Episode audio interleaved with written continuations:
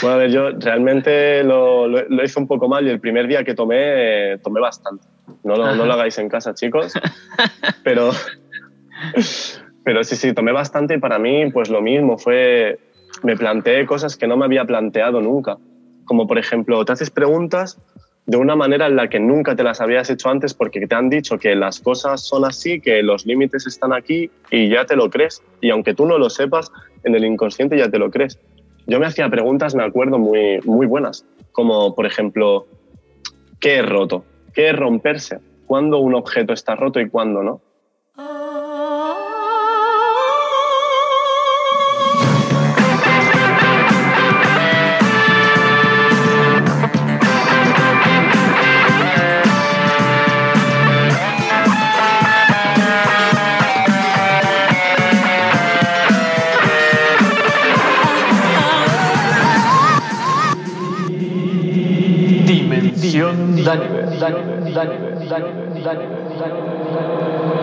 Hola, soy Daniver. Bienvenidos a mi podcast. Hola, hola, ¿cómo están? Tanto tiempo. En la dimensión de hoy nos acompaña Eduardo Navas, acróbata, que ha trabajado en varios circos de renombre, entre, entre esos circos el Circo del Sol.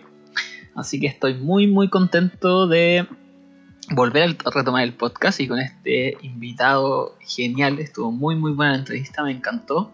Me encantó volver y me encantó la entrevista. Así que ojalá les guste a ustedes como me gustó a mí. Como siempre, agradecer a todos los que escuchan este podcast, que después de tanto tiempo que no estaba sonando, siguen aquí escuchando. Y a los que me dan el apoyo por redes sociales mientras estaba en esta pausa. Contarles que, bueno, estuve en esta pausa porque estuve en una crisis personal y familiar, de la cual me costó harto rato salir y sentirme mejor, pero ahora ya estoy estable y con muchas ganas de seguir con el podcast, así que no voy a parar más. Estoy trabajando en una plataforma propia, en una página web, con la INA, que es una diseñadora de páginas web muy muy bacán, que le hizo la plataforma a los amigos de Recuerda.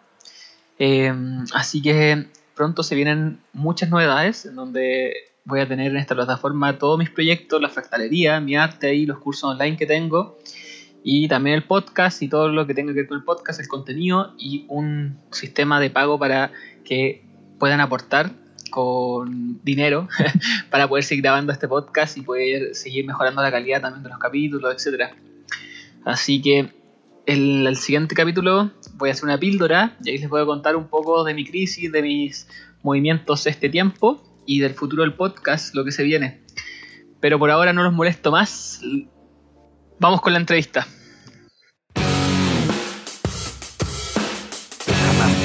Eso lo hacen los débiles. No puedo dejar de hacer acrobacias. Si lo increíble llama, un acróbata contesta el teléfono. No necesito suerte, solo me estorba. Oh, oh, es mi oportunidad de mostrar al mundo de qué es capaz Kik Butowski. Vamos, Gonzer, no hay tiempo para descansar. Kik Butowski jamás falla. Aquí es donde Dave separa a los hombres de los niños. Yo soy Kik Butowski y Kik Butowski jamás se rinde algo que tenga poder puro. Yo no pienso, Gonzer. Yo hago. Desde ahora, mi vida será perfecta. A veces tienes que saber cuándo es hora de relajarse. ¡Increíble! Buena, Edu, ¿cómo estáis? Eh, buenas noches, Daniver. Muy bien, muy bien. Despierto. Gracias por, por venir a esta hora. Por el cambio de horario te tocó venir súper tarde para acá. Estoy agradecido de tu motivación.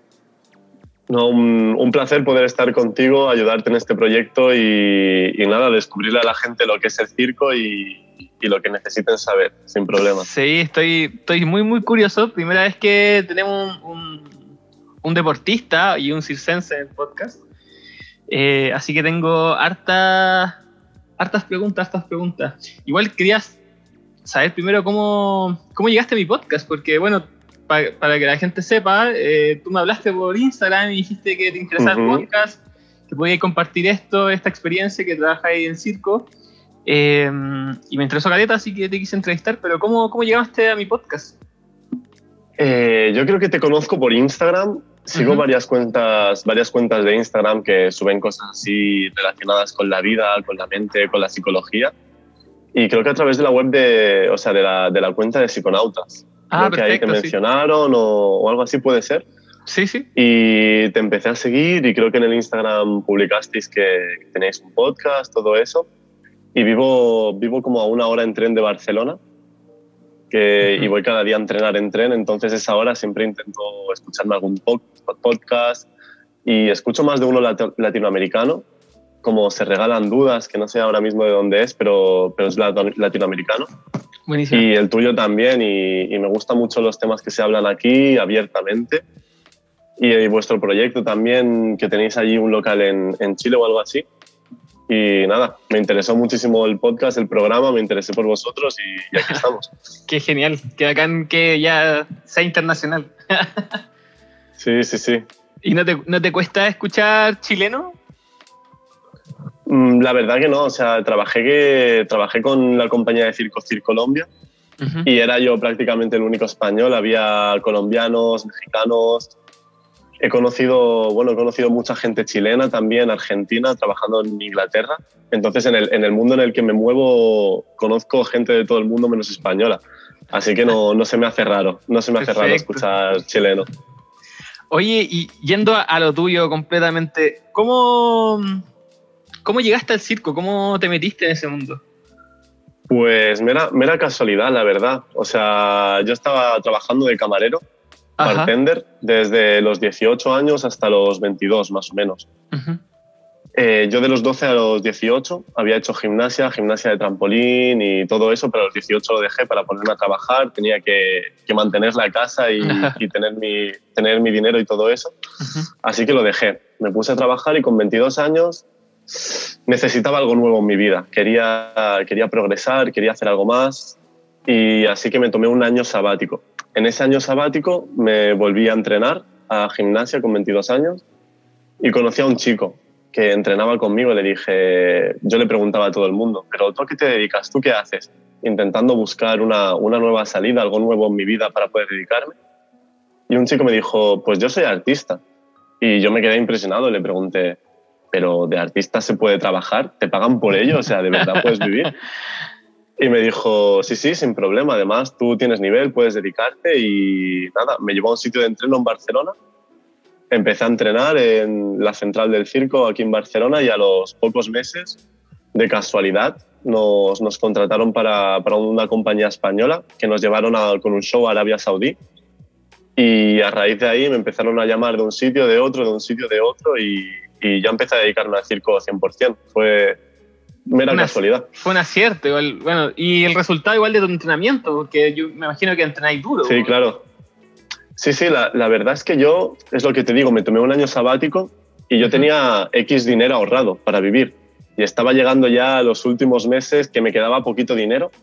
Y yo me acuerdo que mi novia de aquel entonces me decía, pero ponte a trabajar en vez de entrenar, porque yo solo entrenaba, no estaba trabajando, estaba viviendo mis ahorros, entrenando para poder dedicarme a ello.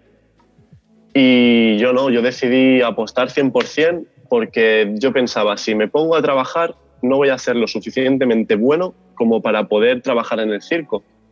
Y decidí apostar 100% por ello y fruto del entrenamiento, como tú dices, y, de, y que era o, o entraba al circo o entraba al circo porque no tenía ya dinero. Y yo creo que, que esa necesidad hizo que, que, me esforzara mucho y, y, me surgió me surgió también un poquito de suerte, un poquito de suerte, pero bueno, también mucho esfuerzo. hay un factor suerte que creo que es la, es la chispa, pero todo lo otro es la, la mecha, hay que preparar, hay que estar atento cuando surge esa suerte, si hay un esfuerzo detrás, yo creo. Sí, la verdad que sí. ¿Cuántas cuánta horas entrenáis, por ejemplo? ¿O en ese tiempo ahora? Realmente cuando, cuando eres artista, yo creo que entrenas un poquito menos que cuando eres deportista. Cuando eres atleta, entrenas muchísimo. Yo me acuerdo de adolescente, entre los 12 y los 18, que entrenas cinco días a la semana, cuatro horas, cinco horas, y si tienes que hacer otros entrenamientos aparte de, de tu técnica específica, estás, vamos, todo el día entrenando. Y cuando eres artista sí que es verdad que, que puedes entrenar un poquito menos, Aparte ya somos gente más mayor, yo ahora tengo 29 años, que quieras o no se notan un poco. Pero básicamente, como me lo tomo yo, es eh, todo el día, porque aunque no esté entrenando, estoy pensando en, mi entrenamiento. O sea, yo como por la mañana saludable para poder entrenar, eh, no, no, salgo mucho por la noche para poder entrenar al día siguiente. Y es todo el día enfocado en entrenar, aunque realmente en horas de entreno, no sé, un par, un par, tres de horitas al día seguro, casi todos los días. Bueno, y más las presentaciones, ¿no? Claro, y aparte todas todos los shows, que suele ser una hora, una hora y media, también casi todos los días. Seis días a la semana. ¿Y ahora en qué, en qué circo estáis trabajando? Es una compañía italiana que se llama For Fun Entertainment y trabajamos en, en, un, en, un, hotel, en un resort aquí en Ibiza, que tenemos unos shows relacionados con la isla y todo eso que muy bonito. En una compañía italiana que se llama For Fun. Perfecto. ¿Y cómo hacen, cómo pasáis de un circo a otro? ¿Hacen como un fichaje, como, como los equipos de fútbol? ¿Cómo, cómo funciona? Eh, pues más o menos, o sea, hay un par de formas diferentes de trabajar. Esta es una pregunta típica que te hacen y, es difícil de explicar, pero bueno, yo lo intento. Tienes dos formas de trabajar, tener tu acto, tu número, y vendérselo a diferentes compañías. Entonces, por ejemplo, el Circo Raluy, que es un circo de Barcelona, quiere montar un, espectáculo y contrata a un pequeño número, otro pequeño número, otro pequeño número y los junta todos. Entonces, pues vas trabajando en diferentes circos pequeñitos, pues en Barcelona, en Alemania, en Latinoamérica, si hace falta, por toda Europa. Y esa es una de las maneras de trabajar, con tu propio acto que lo vas vendiendo. Luego, otra forma de trabajar es por ti mismo, siendo como atleta personalmente en las compañías grandes, que no solo existe el Circo del Sol, hay muchas compañías como Franco Dragone, Circa, muchas compañías que la gente realmente no conoce y esas compañías, las que son más grandes, más, más potentes por así, decirlo, sí que cogen uno a uno. Por ejemplo, yo en el, estuve en corteo del Circo del Sol y a mí me cogieron a mí solo, no a mis compañeros, y cuando yo llegué, el, el, equipo que habían montado eran un chico de Kazajistán, un chico de Rusia, eh, a mí, un chico brasileño. Habían cogido a uno de cada sitio y nos pusieron juntos y, a trabajar. Qué increíble, igual la cantidad de gente que conocí en esto, ¿no?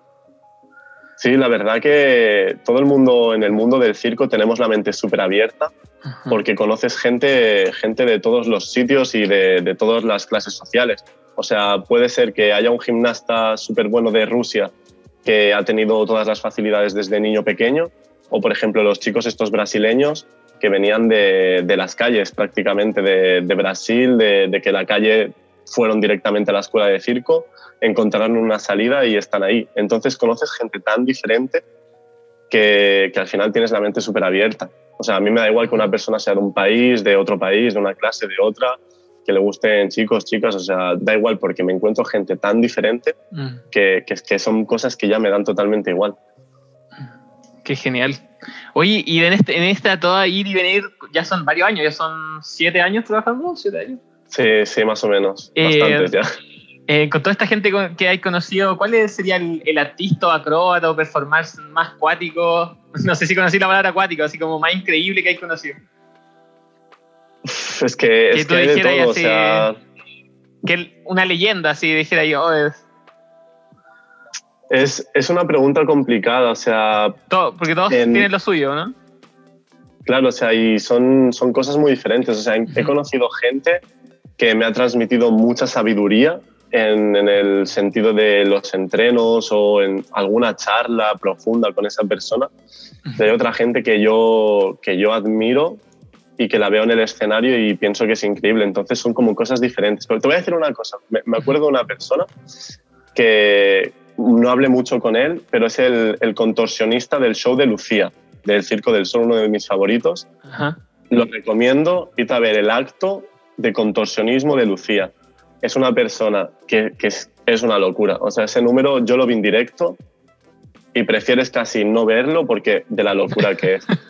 Así que eso, sobre el escenario esa persona es lo más loco que he visto nunca. Ah, lo voy a anotar.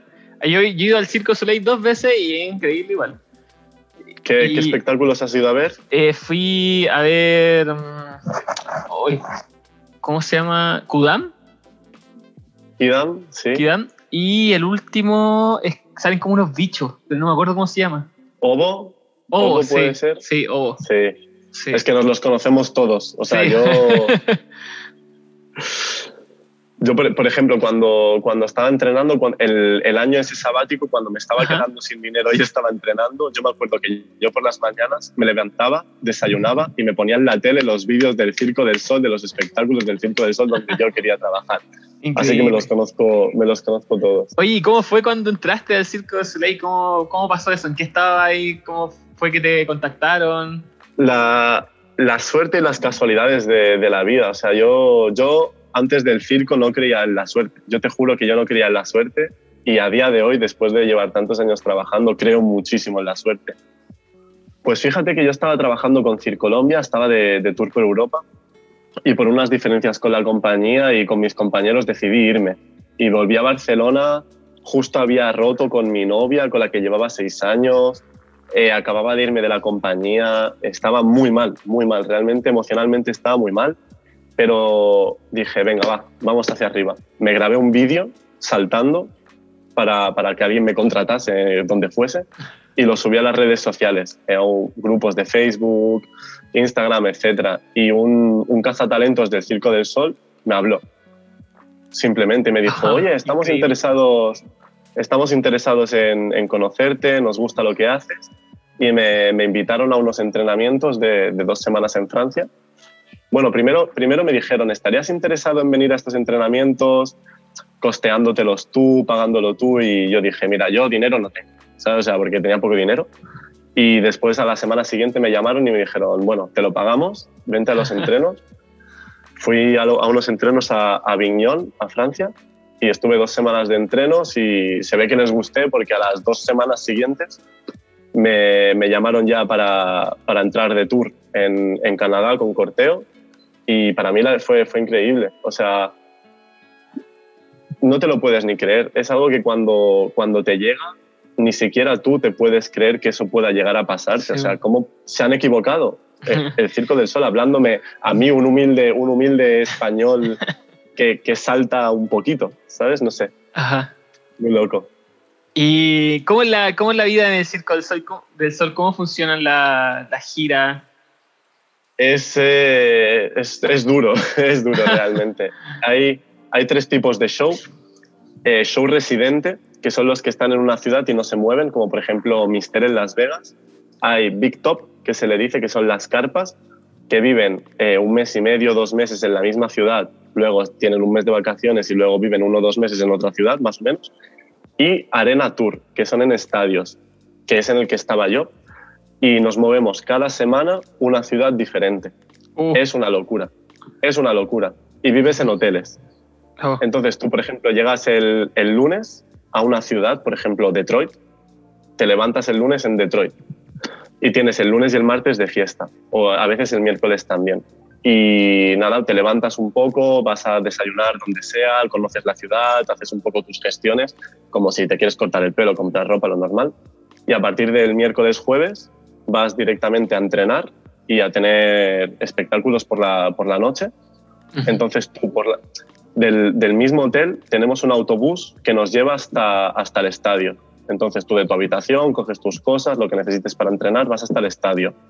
Allí tenemos buffet, tenemos comida, tenemos eh, gimnasio, tenemos fisioterapeutas, tenemos de todo dentro del estadio. Hacemos nuestro entreno, nos preparamos, luego nos maquillamos, que el maquillaje lo hacemos nosotros, que es algo como que la gente no, no lo sabe y nuestro propio maquillaje lo aprendemos a hacerlo nosotros Mm, y nos hacemos nuestro propio maqui- maquillaje, que puede llegar a tardar una hora mínimo, sí, me imagino. una y dos horas. Son maquillajes que son una locura. Entonces luego por la noche haces el show y así hasta el domingo. Entonces el domingo tus maletas las dejas en el hotel. Te vas a hacer el show y cuando acabas el show te llevan directamente al aeropuerto para coger un vuelo a la siguiente ciudad. Entonces a las 3 de la mañana llegas el lunes a Memphis, por ejemplo, y vuelta a empezar. Y así todas las semanas, todas las semanas. ¿Y cuánto, cuánto estuviste, vida- estuviste en eso? En ese tour estuve prácticamente casi medio año, la verdad. Me he visto todo Estados Unidos, sinceramente. Qué loco. Pero si me preguntas, me preguntas ahora mismo las ciudades y te digo, es que no lo sé todas, porque ni me acuerdo, porque es como una vida tan rápida, tan mm. un sitio, otro, un sitio, otro, un hotel, otro, que, que tengo como la memoria cruzada directamente. O sea, me no imagino, sé en qué ciudad que, Me imagino porque despertáis cada semana en una ciudad distinta, difícil de procesar. Sí, y me imagino que los ritmos eh. deben estar todo pauteado, así, ya, corre para allá, corre para acá, te toca esto, te toca esto otro. Sí, pero la, la, organización es muy buena. O sea, la organización es muy buena, no, no dejan nada. Al azar. No dejan nada, sí, sí, nada al azar, lo tienen todo escrito. Y eso a mí, por ejemplo, hay personas que quizá les molesta, a mí me tranquiliza. A mí saber que, el, que el lunes a las 4 tengo el autobús y el martes a las 5 tengo el entreno y el miércoles a las 6, a mí eso me encanta. A mí la organización me encanta. Hay otra gente que quizá le va peor, pero a mí que lo tengan todo atado, increíble. Increíble. Sí, no me imagino el nivel de organización de Círculo Deben tener unos equipos de, de trabajo. Sí, por ejemplo, tienen los, los headquarters, la, la, sede central en Montreal, y son como, o sea, no te lo puedes imaginar, es como dos, tres edificios grandes juntos, donde están todos los estudios de creación, donde están todos los de, los de creación de vestuarios, las oficinas, todo todo, todo, todo está ahí y, hay gente que trabaja para todo, o sea, desde traductores, traductoras, gente de finanzas, gente de, de todo. Oye, ¿y una, una, mala experiencia en el Circo Soleil? ¿Algo así como un, mal recuerdo? Bueno, varias cosas. O sea, yo realmente con, con el tour este acabé un poco, un poco mal, por eso decidí, yo de este espectáculo decidí irme porque debido a que la vida era tan rápida, no tenías realmente, no tenías realmente amigos con los que conectas, o sea, tus compañeros, es, es, algo muy fuerte, el link que tienes con ellos es muy fuerte, pero tampoco son tus amigos de toda la vida, no es tu familia. Y en momentos en los que tú estás mal, estás mal solo en tu habitación de hotel. No tienes a tu madre, no tienes a tus hermanos, no tienes a tus amigos y es duro. La gente se piensa que cuando estás de tour estás de vacaciones y no estás de vacaciones. Por supuesto que te lo puedes pasar bacán eh, viendo ciudades y todo eso, pero hay momentos, en los momentos, por ejemplo, se muere un familiar tuyo, mm. te deja tu pareja o lo que sea, no tienes a nadie, estás tú solo en tu habitación. Y eso es muy duro. Eso es, es, realmente duro, es una vida que no está hecha para todo el mundo. Sí, y no para, o sea, se muere alguien y tenéis que seguir dándole. Claro, sí, sí, sí. O sea, y de una ciudad a otra, y de una ciudad a otra, y un contrato a otro, y sí, sí, es una vida un poco... Desgasta mucho. Mira, yo tengo una frase que la digo siempre, que es, el circo te da mucho, pero te quita mucho. Entonces es como, puedes vivir unas experiencias increíbles por encima de que mucha gente no va a vivir, pero también tienes muchas malas experiencias a mí personalmente me compensa. También hay mucha gente que no le compensa y por mm. eso lo deja o prefiere hacer otras cosas. Y están en su derecho, vamos. Sí, me imagino. Bueno, y ahí mencionaste que había terminado con tu relación de seis años. Me imagino que debe ser difícil tener una relación de pareja estando de gira o, tanto tiempo para entrenar y todo eso. ¿Cómo, cómo viví esa, parte esa parte de tu vida? Difícil tirando a imposible. Mm pues muy, muy, es algo muy complicado. O sea, realmente se, se hace lo que se puede. Si, si, tienes tu pareja fuera de... Porque claro, hay, hay dos tipos de parejas. Las que los dos son artistas y la que uno es artista y la que el otro no. Yo normalmente, pues mi pareja no era artista y es muy difícil. Pues estás cuatro meses fuera, luego vuelves un mes y os veis un mes y luego te vas fuera otra vez. A lo mejor viene a verte un par de semanas y se vuelve porque claro, ella también tiene su trabajo. Entonces es, algo muy difícil. Hacemos mucho, o sea, yo ahora no tengo pareja, pero cuando tenía pareja en su momento, eh, mucho sexo telefónico, todo, todo lo que se pueda siempre, siempre está bien y, y relación a distancia, que son, son difíciles. Son, difíciles, es complicado conectar con una persona simplemente a través del teléfono, pero bueno, a día de hoy tenemos, tenemos estos aparatos que podemos vernos cara a cara y, y hacer algo como tener detalles, enviarle con una aplicación que puedes enviar comida a casa, le puedes enviar la comida a tu pareja y puedes seguir teniendo detalles, pero es muy difícil. Es difícil. Luego tuve, estuve con otra chica después de dejarlo con esta chica, que era también de Barcelona y tuvimos una relación abierta, que era la, la otra opción que tienes. Y bueno, tampoco salió demasiado bien, pero, pero bueno, son, es una vida diferente. Es que es una vida muy diferente. Me imagino. Y ahora, el, ahora el, en el donde estáis trabajando ahora, el ritmo es mucho más tranquilo, ¿no?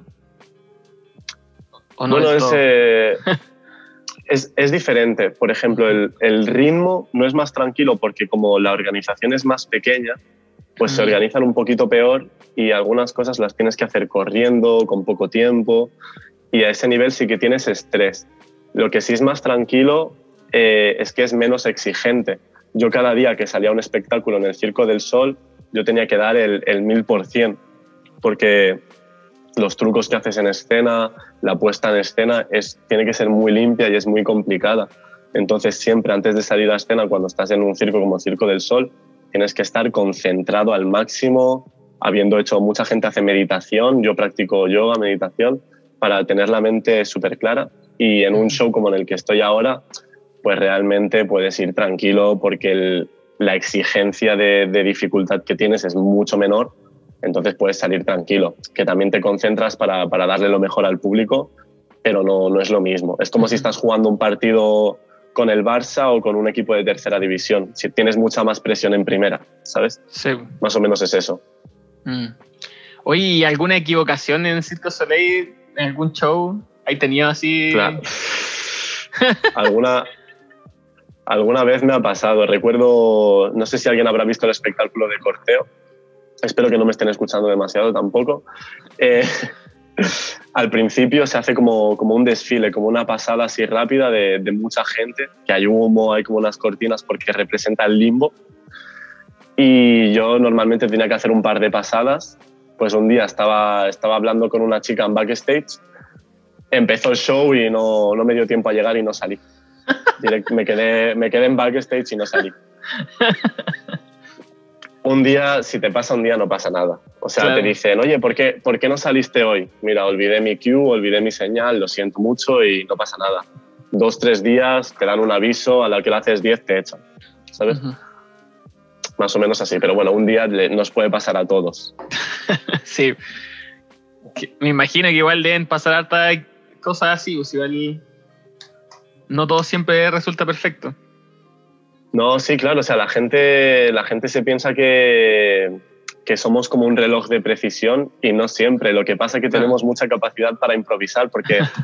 no, no, es verdad, porque a veces tú en el, escenario fallas, no llegas a tiempo, no haces lo que tenías que hacer, pero un artista ya con mucha experiencia y un buen artista sabe disimularlo bien para que el público no se entere. O sea, yo veo, yo cuando voy a ver un show a día de hoy, yo veo los fallos de la gente, mm. pero yo le pregunto a mis amigos y ellos son incapaces de ver los fallos porque un buen artista lo sabe disimular. Un buen artista no es que tenga, no es que no tenga fallos, sino que improvisa muy bien, mm. que, es la diferencia. Sí, sí, no lo había pensado así, pero claro, para una persona que como yo, inexperto del tema, se ve como todo perfecto, así no, no hay ni una falla.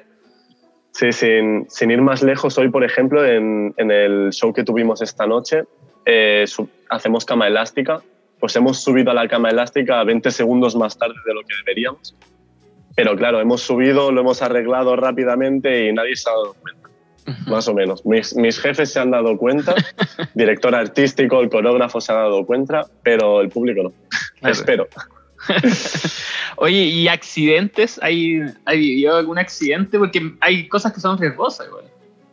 Sí, claro, mira, eh, por ejemplo, una que me he acordado, estábamos, estábamos con el Circo del Sol, no sé en qué ciudad, con corteo, y una barra de hierro del montaje de 30 centímetros, ¿eh? se cayó del techo al escenario directamente. Tuvimos que parar el show en medio del show. O sea, esto pasó en el Circo del Sol, que la gente se piensa que no pasa nada, pero a 10 funciones por semana sí que pasa. Eh, pues se cayó, se cayó una barra del techo del estadio y tuvieron que parar el show, revisarlo todo durante media oh. hora y luego seguimos. Qué peligroso. Luego yo la... Sí, sí, por eso paramos, pero claro, o sea, se para el show. Eso sí que es verdad que cuando hay una falla de seguridad, paran el show, no pasa nada, lo paramos media hora, lo comprobamos todo y cuando vemos que es seguro, seguimos, si no, no. que, que, es importante. La, una, de, una de las frases siempre nuestra, de, sobre todo de los acróbatas, es safety first. O sea, la seguridad es lo primero. Si tú crees que te vas a caer o que te puede pasar algo, no lo haces. Tu seguridad siempre es lo primero. Pero claro, luego yo hago una de las disciplinas más peligrosas, que es báscula, que, saltamos en una tabla de madera que mide 50 centímetros.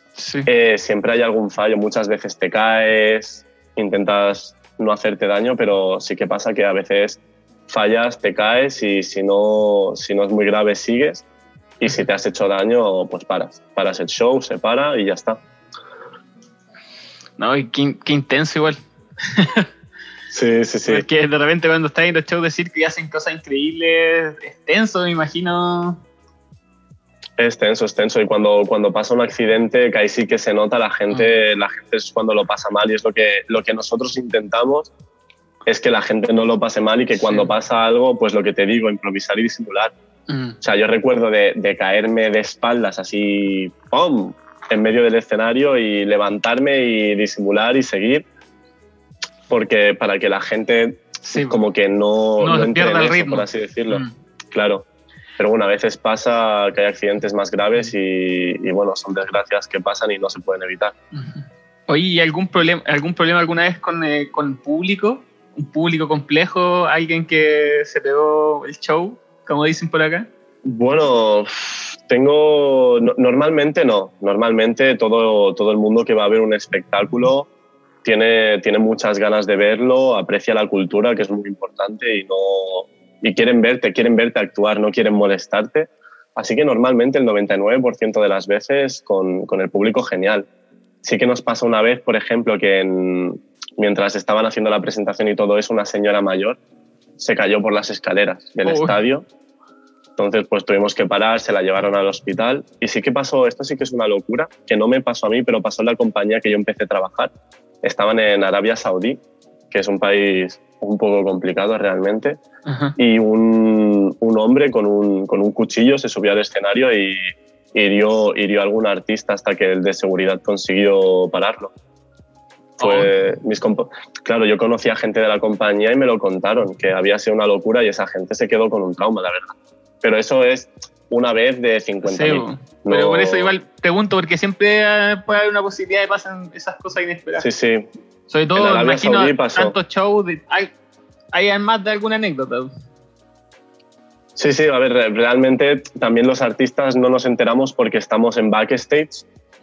Entonces, pues cuando se abre el telón, sales, actúas, se cierra el telón y te vuelves a backstage. Entonces, tampoco interactúas demasiado con el público. O sea, interactúas desde el escenario, pero no, no hablas. Quizá las, las, azafatas, las acomodadoras, todo eso, sí, que interactúan un poquito más y seguro que a ellas les pasa de todo. Pero, sí, imagino, atender público es, difícil. Sí, sí, sí, sí, seguramente. Oye, y mm, yendo a lo que me comentáis de, este, de la meditación, ¿eso también lo, lo, practicabais de antes o cómo, cómo llegaste al yoga, a la meditación?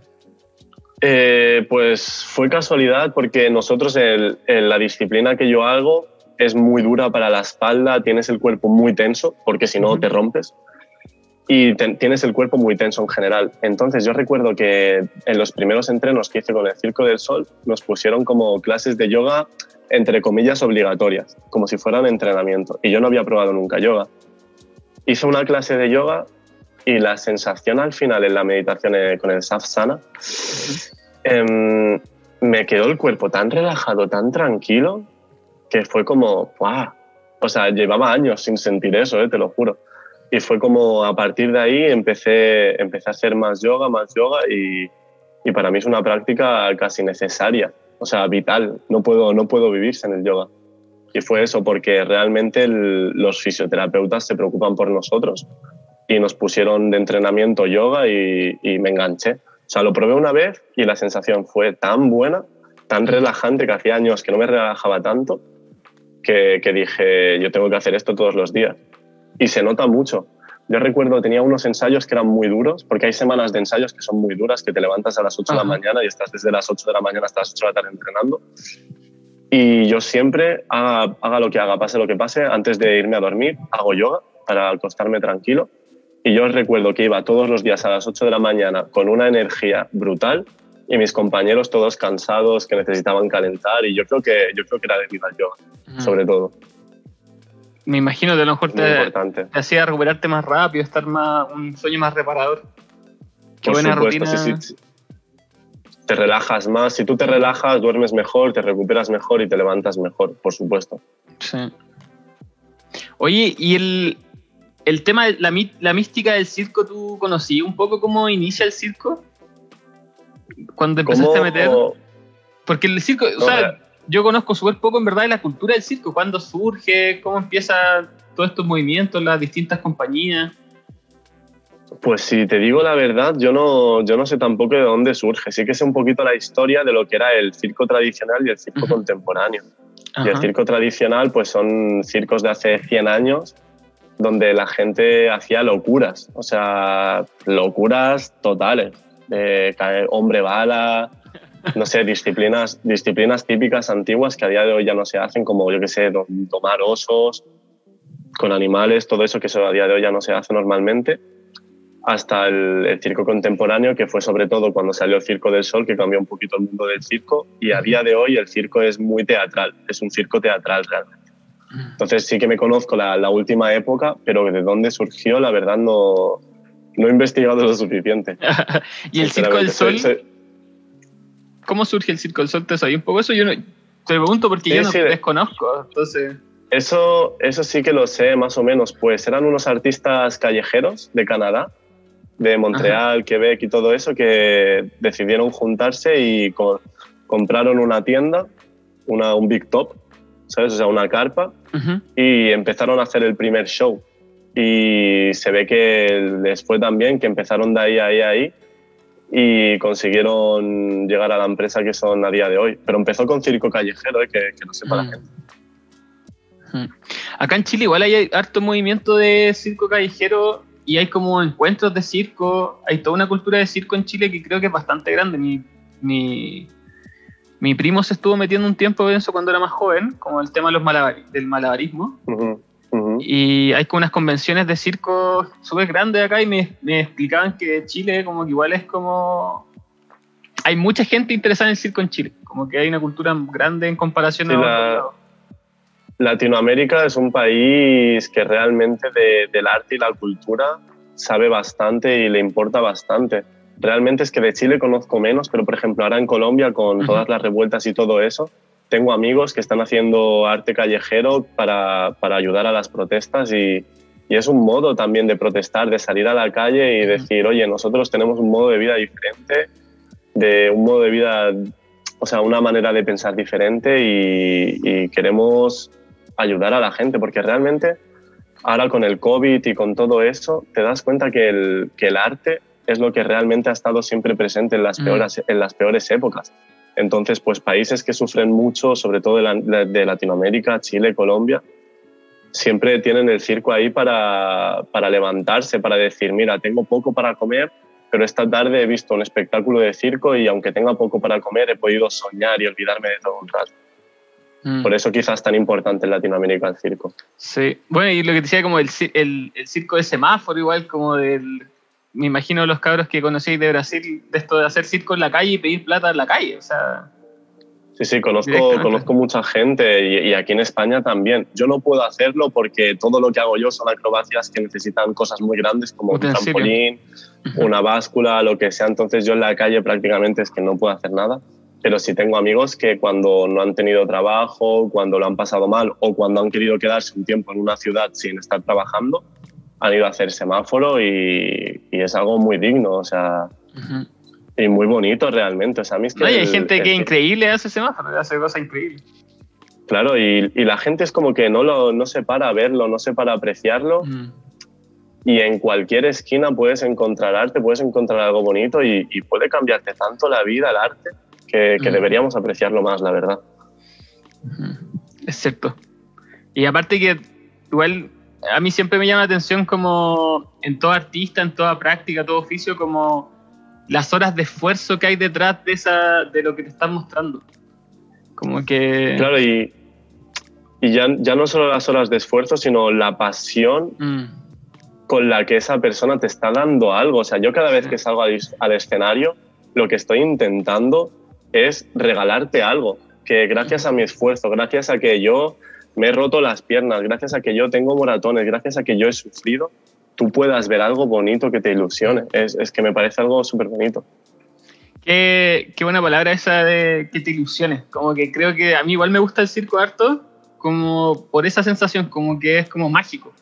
Como ver a, esa gente lograr cosas tan increíbles, como que, claro, da como una cierta ilusión o esperanza, como de poder hacer algo grande, como algo genial. Claro, yo, yo realmente cada día que entreno, o sea, cada artista yo creo que piensa un poco diferente, pero mi modo de pensar es como yo entreno y creo en lo que hago y me esfuerzo día a día para regalárselo a la gente, para dárselo a la mm. gente. Por ejemplo, en, en Arabia Saudí, cuando estuve ahí actuando, recuerdo un día que, en primera fila había unos niños de 5 o 6 años de pie, gritando, súper animados. Y para mí fue como, mi show de hoy va a ir solo para estos niños, porque estos niños quizá el día de mañana lo único bonito que recuerdan es, pues fui al circo y, y soñé, ese día soñé con que podía hacer lo que quería. Y es eso, yo creo que nuestro trabajo es que la gente venga un rato a vernos, venga una hora a vernos, se olvide de todo y, y crea que las cosas son posibles. Es lo que tú dices, que cosas que parecen imposibles son posibles y si tú eso lo trasladas a tu vida, puedes llegar muy lejos. Sí, así es que me dejó, me dejó como esa sensación de mm, infantil, como me estaba acordando de algunos shows de circo que he visto. Hace tiempo no voy al circo, en todo caso con la pandemia, ¿cómo se han arreglado el tema del, de allá con el tema de los shows? Con el tema de la pandemia, muy mal, muy mal, la verdad. O sea, hay muchos artistas que lo están pasando fatal, que han tenido que cambiar de profesión. Esto es, esto es una desgracia para el mundo. Yo conozco gente que, que son unos cabros que son buenísimos, que son los mejores del mundo en lo que hacen y han tenido que dejar su trabajo y su profesión para ser carpintero u otros oficios. Y es, es muy triste que, que hayamos perdido cultura y que hayamos perdido todo ese talento por, por, culpa de la pandemia, por culpa de que no se ha valorado lo suficiente y de que la gente no, no le ha dado la importancia que tiene, la verdad. Sí, pues me imagino. Pero bueno, somos, somos gente... somos gente dura, somos gente fuerte y vamos a regresar y estamos, estamos entrenando y cuando, cuando vaya pasando la pandemia, tranquilos, seguirá, seguirá habiendo artistas y seguirá habiendo cultura y para vosotros. Oye, hablando de cosas increíbles, eh, bueno, también parte importante del podcast. Hace tiempo que no hacía capítulo de podcast, este va a ser el capítulo de vuelta. Eh, sí, así que quería preguntarte cómo, cómo han sido tus experiencias con la psicodelia. ¿Y tenías experiencias psicodélicas? Eh, sí, la verdad que sí. O sea, el, el, mundo del arte, evidentemente, está muy relacionado con, con el tema de la, las sustancias psicodélicas, con las drogas, etcétera. Yo, fíjate, hasta los 23, 24 años no había probado prácticamente nada.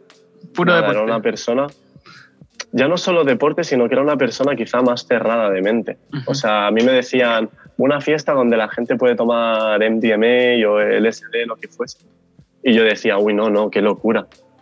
Y cuando empecé en el circo, pues empecé a conocer gente que, que era buena gente, que era gente con cabeza, que era gente inteligente y gente creativa y que tomaba. Y poquito a poco, pues me fui, me fui abriendo a ello. Y a mí me han ayudado mucho personalmente. O sea, estas son, historias muy largas, pero a mí realmente... Eso estamos, para eso estamos. Bueno, pues yo, yo realmente cuando el primer día que tomé MDMA, para, para mí... ¿Esa fue la primera sustancia que tomaste? Sí, sí, sí. Bueno, había probado un poco de marihuana primero, pero muy poquito. Lo primero que probé fue MDMA y yo nunca había sentido mis emociones tan a flor de piel. Y sentí tanto mis emociones ese día que, que aprendí a expresarme, aprendí a decir te quiero. O sea, yo realmente creo que, que las drogas, bueno, no todas, por supuesto, pero sustancias como MDMA, como psicodélicos, como setas, eh, todas estas sustancias son terapéuticas y está totalmente demostrado de que para para estrés postraumático, para traumas, para muchas cosas de la mente, para arte, son positivas. Y si consigues realmente sacar la, la, parte positiva, son increíbles. O sea, yo creo que a mí como artista me han ayudado muchísimo a poder entender mis emociones para poder expresarlas luego. ¿Y cómo fue esa sensación con el, con el M? Porque pues las emociones fue como muy, muy intenso. ¿Dónde estabas? Es que, claro, te, te, explico rápido para que la gente lo entienda. Eh, mi, mi, padre falleció cuando yo tenía cuatro años y mi madre se quedó soltera con, conmigo y con mi hermana, que éramos dos niños pequeños. Y mi madre siempre me enseñó a ser una persona fuerte, a no tener emociones. Entonces yo hasta los 24 años era una persona que negaba sus emociones. Y es lo que te digo, ese día tomamos, yo estaba ya muy estresado, muy, muy mal con muchas cosas. Y fue como, como una liberación, como hoy puedo hacer lo que quiera, hoy puedo sentir lo que quiera, hoy me lo permito todo. Y, y es eso, fue como, yo notaba que tenía como un bloqueo en el estómago con mis emociones que yo no las permitía salir. Y ese día salieron todas y empecé a sentir el amor al 100% y a no tenerle miedo. Y, estaba, fue en una fiesta, fue en una fiesta realmente y, y, sentí que podía bailar, que no me importaba si había chicos, si había chicas, que no me importaba si la gente iba bien vestida, mal vestida. Lo único que me importaba era la música, la sensación que yo estaba teniendo, mis emociones y la experiencia. Eso fue la primera vez que tomé MDMA y estuve, estuve un par de años experimentando con, con MDMA, éxtasis y, y, conociéndome más a fondo y conociendo mis emociones y creciendo como persona. Porque es así, o sea, a mí las drogas me hicieron crecer como persona, yo lo digo. Y a raíz de ahí empecé a investigar más y, y conocí también los psicodélicos y probé LSD. Y la, la experiencia con el LSD fue como me cambió la forma de pensar. O sea... no, porque es, como, me, da risa porque en verdad, como esa es la, es la, la frase típica, el LSD no te puede, no te, no te puede dejar como, como una experiencia que no sea radical de cambio de, de paradigma, así como... no, no, no te deja indiferente o si te deja indiferente... Esa es la palabra. Sí, si te deja indiferente realmente es porque tienes muchas cosas que trabajar como persona, que todos tenemos. ¿eh? O tal vez la dosis fue muy pues baja. Bueno, a ver, yo realmente lo, lo, hice un poco mal y el primer día que tomé, tomé bastante. No lo, no lo hagáis en casa, chicos. Pero, pero sí, sí, tomé bastante y para mí, pues lo mismo, fue. Me planteé cosas que no me había planteado nunca. Como por ejemplo, te haces preguntas de una manera en la que nunca te las habías hecho antes porque te han dicho que las cosas son así, que los límites están aquí y ya te lo crees. Y aunque tú no lo sepas, en el inconsciente ya te lo crees. Yo me hacía preguntas, me acuerdo, muy, muy buenas, como por ejemplo, ¿qué es roto? ¿Qué es romperse? ¿Cuándo un objeto está roto y cuándo no? Por ejemplo, tú tienes un espejo, pues que nos pasó con un espejo que estaba a punto de romperse y fue como, cuidado que se va a romper. Y fue como, pero si este espejo se cae al suelo y se rompe en dos trozos, ¿está roto o no? Porque tú puedes seguir utilizándolo o le puedes dar otro uso o lo puedes reciclar.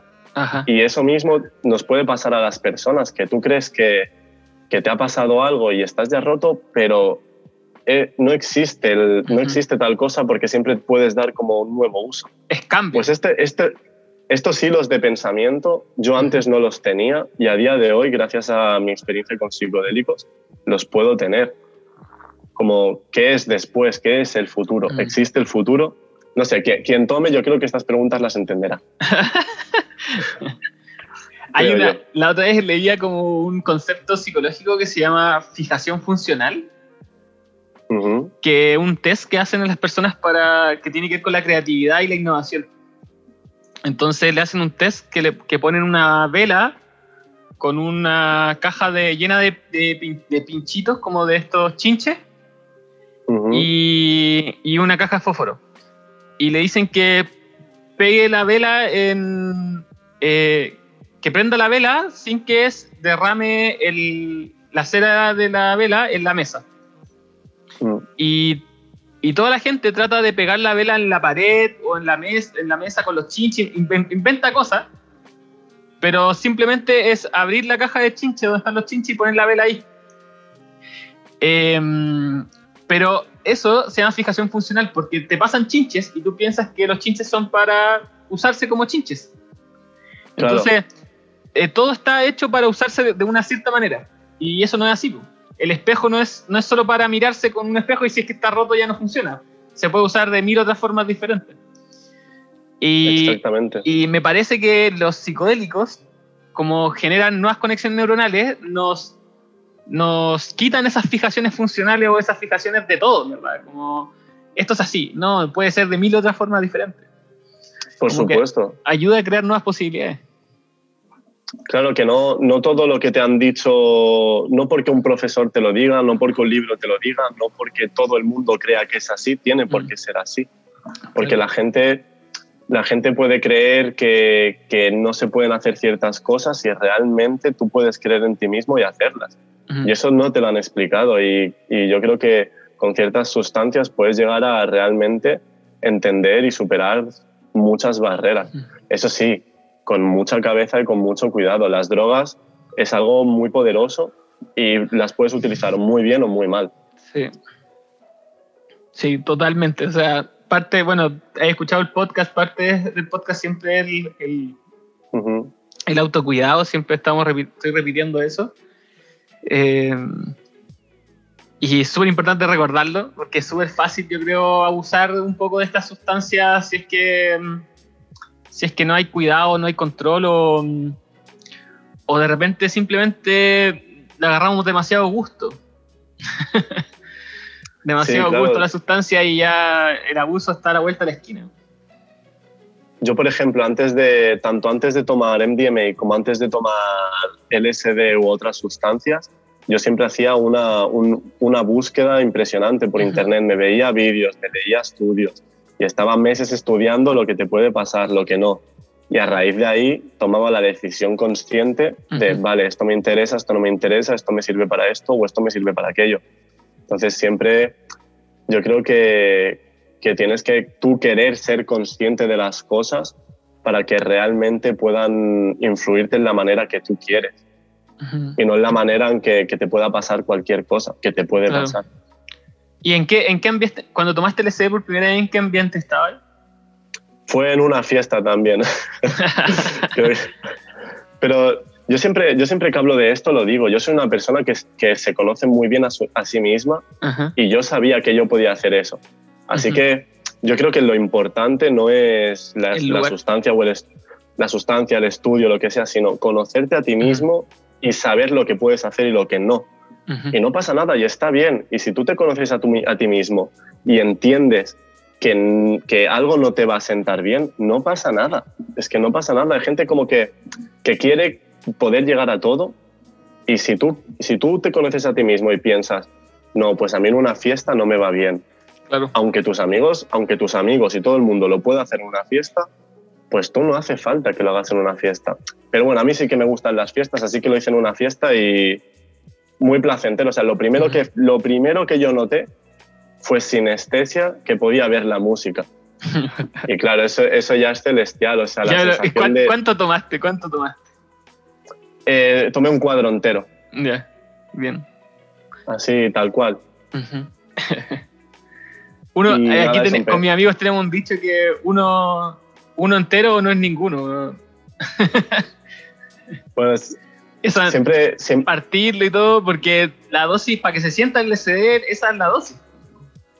Sí, sí, re- realmente sí. O sea, con, con dosis más bajas, con microdosis, también puedes sentir muchas cosas, pueden ser positivas, pero realmente si quieres una, una experien- experiencia más trascendental de, de superar ciertos límites mentales, tienes que ir un poquito más allá. Siempre con mucho cuidado de los límites y no llegar demasiado lejos. Pero, pero sí, claro, un poco de desafiarte a ti mismo, pero dentro de unos límites. Es que es como, es como un equilibrio siempre. La vida es como un equilibrio de, de saber hasta dónde puedes y jugar un poquito con lo que puedes, pero sin llegar a sobrepasar los límites de lo, de lo que realmente te puede sobrepasar a ti como persona y, y sentar mal. Que a Claro. todos nos puede pasar, todos Cuando- somos humanos. Cuando me estáis hablando de eso, me imagino que es la misma sensación cuando entrenáis, ¿no? Como ir un poquito más, pero Claro. más allá puede ser Sí, riesgoso. Esto es muy, muy interesante. Hay varios estudios sobre, sobre los acróbatas que una cosa muy importante nuestra es que no tenemos miedo al fracaso. O sea, yo para, para conseguir un truco nuevo, lo que sea, antes de conseguir hacerlo, me he tenido que caer 25.000 veces. Pero que me, que me haya caído 25.000 veces no significa que la, la vez 25.001 lo pueda conseguir. Entonces yo, si quiero conseguir un trabajo y me dicen que no, no me importa, yo voy a seguir insistiendo. Y es algo como que tenemos muy en mente la, gente que es deportista y los acróbatas. Y es algo que, que, a la gente le pasa mucho, que le rechazan en un sitio y dice, ah, bueno, pues como ya me rechazaron, eso ya no es para mí. Es como, si tú crees que es para ti, síguelo intentando, que no pasa nada, que el, el fracaso es el, el, primer paso hacia el éxito, como se dice. Sí. Y eso es muy importante. La tolerancia a la frustración. Sí, y resiliencia y todo eso. Sí, me, bueno, yo trabajo, tú conocí mi arte con los fractales, lo, lo mandala. He visto, he visto alguna cosa, sí, sí, sí. Que es un trabajo súper minucioso y, y, claro, hay la equivocación, como en todo oficio, todo arte, es constante. O sea, nadie llega a ser un maestro sin equivocarse. Claro, por supuesto. O sea, si tú hoy lo hablábamos, hoy lo hablábamos con mis compañeros por eso, porque fallamos, fallamos en el timing de entrar y decíamos, tienen, tú tienes que cometer errores y sobre todo reconocerlos para poder aprender de ellos. Si tú no cometes errores no puedes aprender. Así que tienes que estar muy a gusto siempre con los errores. Claro. Y si tengo miedo de equivocarme, no, nunca voy a hacer nada. No, o sea, realmente vivir en el miedo no es vivir. O sea, siempre con precaución, pero nunca, nunca con el miedo. Había subido hace tiempo en, en, Instagram, en Dimensión Daniel, eh, un video que vi en TikTok que se llama Pagar el precio del novato. Que hablaba sobre esto, que siempre cuando vamos a hacer algo nuevo, vamos a tener que pagar el precio del novato, que es que no vamos a ser buenos en eso. Y nos vamos a equivocar y va a haber gente mejor. Entonces, siempre, siempre si es que queremos hacer algo vamos a tener que pagar el precio del novato y si no estamos dispuestos a pagar el precio del novato nunca vamos a poder aprender nada nuevo. Sí, yo, yo recuerdo la, la, persona que era antes de, de consumir sustancias y, y, todo eso. Y yo llegaba a un sitio nuevo de entreno y si veía que, que, había gente que era mucho mejor que yo, yo no entrenaba porque me daba vergüenza. Pero después, habiéndome superado como persona y habiendo aprendido muchísimas cosas emocionalmente, he entendido que, que, tú tienes que ir a hacer lo tuyo y, que no importa si hay gente más buena o más mala. Tú tienes que hacer lo tuyo e intentar aprender y aprender de los que son mejores que tú y enseñar a los que son peores que tú. Y ya está. Y de todos puedes aprender y a todos les puedes enseñar. Pero bueno, todo esto es lo que te digo. A mí, a mí todo esto me ha venido a raíz del, del uso de sustancias. Es que cuando, cuando lo dices la gente se queda como muy loca, muy parada. Pero realmente yo todas estas reflexiones han llegado a raíz de, de, probar, de probar eso, de probar éxtasis, de probar psicodélicos y, todo eso. Oye, ¿y, ¿y, DMT hay probado? No, mira, mira yo lo, lo, que más he tomado son, son setas que las he cultivado yo mismo, que eso es precioso. Sí. Eh, pero realmente lo DMT como ayahuasca, peyote, todo eso, me da, me da un poco más de respeto. Sí que, sí que me gustaría conocer la tradición, porque claro, los, los psicodélicos, como todo en esta vida, como el circo, tiene una tradición y viene de, viene de algún sitio, viene de las tribus, viene, de, viene del, del bosque, de la sabana. Entonces, sí que me gustaría algún día, si hago algún viaje a Latinoamérica, poder encontrar a alguien que realmente sepa de la tradición, me explique la tradición y confiar en esa persona para mm. probarlo. Pero si no es así, no lo haría. Pucha, está. Yo que, que estoy de acá metido en todo eso, igual el tema de la ayahuasca, por ejemplo, está está súper difícil como encontrar a la persona indicada porque se ha comercializado tanto con la ayahuasca que ahora te ofrecen vais para, para la selva y todos te ofrecen ayahuasca. Sí, hay mucho, he leído algún, bueno, he visto algún documental sobre, sobre el turismo de, de, la ayahuasca, que mm. la gente simplemente va y se aprovechan y a lo mejor van a tribus indígenas a aprovecharse de ellas, a destrozarlo y, y a no tener respeto. Y mm. existe esto que se dice como el ego espiritual, que es mm. cuando crees que no tienes ego, pero tienes un ego por creerte espiritual y pasa mucho a, a día de hoy con influencers, con gente que es como que está de moda y tienen que ir a Latinoamérica a hacer un viaje. Y es mm. como, tú tienes que hacerlo si tú lo sientes, pero no porque, no porque la gente lo está haciendo. Y más con estas cosas, es súper importante. Mm. Tú tienes que hacerlo porque tú realmente quieres y así es la, la, forma en la que tú vas a llegar a tu propia mente y vas a mejorar como persona. Si tú realmente, cuando tomas psicodélicos, para mí algo muy importante es la intención. Yo siempre antes de tomar me paro, me siento y digo, ¿qué quiero conseguir hoy? Mm. quiero reflexionar más, quiero curarme, quiero divertirme, quiero lo que sea, y pienso la intención que tengo con ellos, y a raíz de ahí me los tomo y busco un poquito eso. Y yo creo que es como puedes eh, encontrar la, mejoría, pero realmente una persona cualquiera que no le importe nadie, que no le importe nada, que no tenga empatía, por mucho que se haga un viaje con ayahuasca en, en Cancún, pues no va a mejorar como persona. Así que realmente está en tu corazón, no, no en el DMT, aunque el DMT te ayude. Creo yo. sí. O sea, claro, los psicodélicos siempre pueden ayudar, pero también de vuelta al viaje, implementar ese aprendizaje en tu vida, yo creo que es otra cosa. Sí, sí, si tú, no, si tú no estás abierto a aprender, no vas a aprender. Aunque mm. tengas el libro delante, si tú no lo lees, no, no, te va, no te va a entrar solo. Sí, sí que sí. Sí que sí. Y bueno, yo creo que también el abuso de la sustancia pasa mucho por, por eso, cuando no se aprende. Como, repito el curso, tomo, tomo, tomo y no, no, no aplico. Bueno, cuando realmente no te conoces a ti mismo y no sabes por qué estás haciendo las cosas. Yo creo que mm. algo muy importante es preguntarte por qué estás haciendo las cosas. Claro. Entonces, si tú, si tú estás tomando X sustancia todos los fines de semana, pregúntate por qué. ¿Qué estás buscando ahí? Mm. ¿Sabes? En plan, ¿estás buscando realmente mejorar? ¿Estás huyendo de algo? ¿Estás conociéndote a ti mismo? ¿Tienes un vacío que estás intentando llenar? Y yo, a mí lo que me pasa mucho, hablo con la gente y es como, que no se hacen preguntas a sí mismo. No se preguntan, ¿por qué me gusta esto? ¿Por qué no hice aquello? ¿Por qué me está pasando lo que me está pasando? Entonces, pues con las sustancias es lo mismo. Yo le, aconsejo a todo el mundo que, que, en el fondo sepa que tiene un, un pequeño problema con, con, sustancias, que intente ser sincero consigo mismo y se pregunte el por qué. Y va a encontrar respuestas y, y cuando tú encuentras tus respuestas en ti mismo, te vas a querer muchísimo y vas a poder hacer lo que quieras y ser una persona totalmente sana mentalmente y espiritualmente y físicamente. Mm. ¿Qué, a ver, ¿qué pregunta recomendaría hacer al público? ¿Qué preguntas buenas se podrían hacer?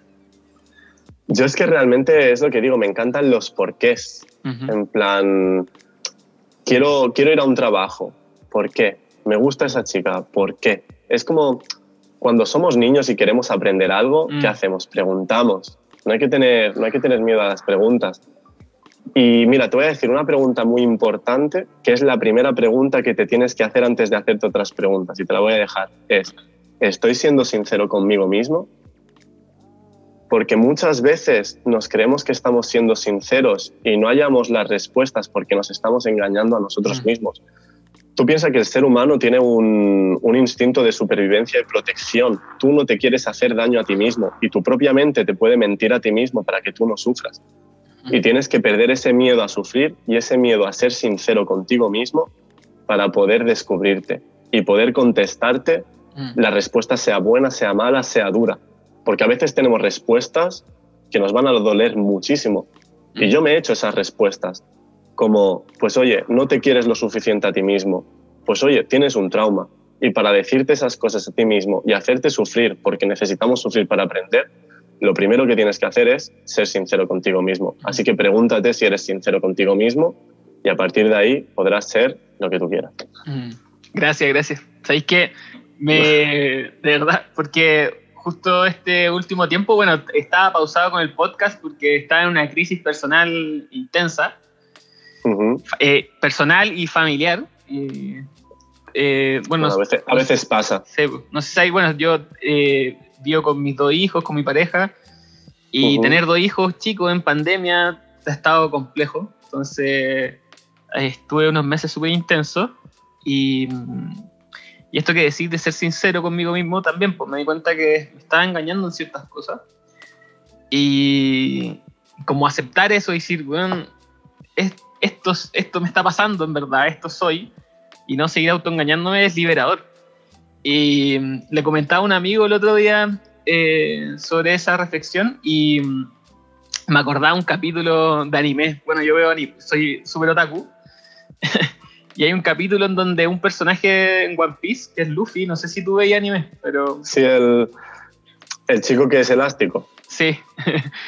Eh, Luffy siempre como que tiene esta actitud de que yo soy el rey de los piratas, soy el más bacán, que es como típica del personaje principal. Pero hay una escena que, que, mm, él se da cuenta que es débil.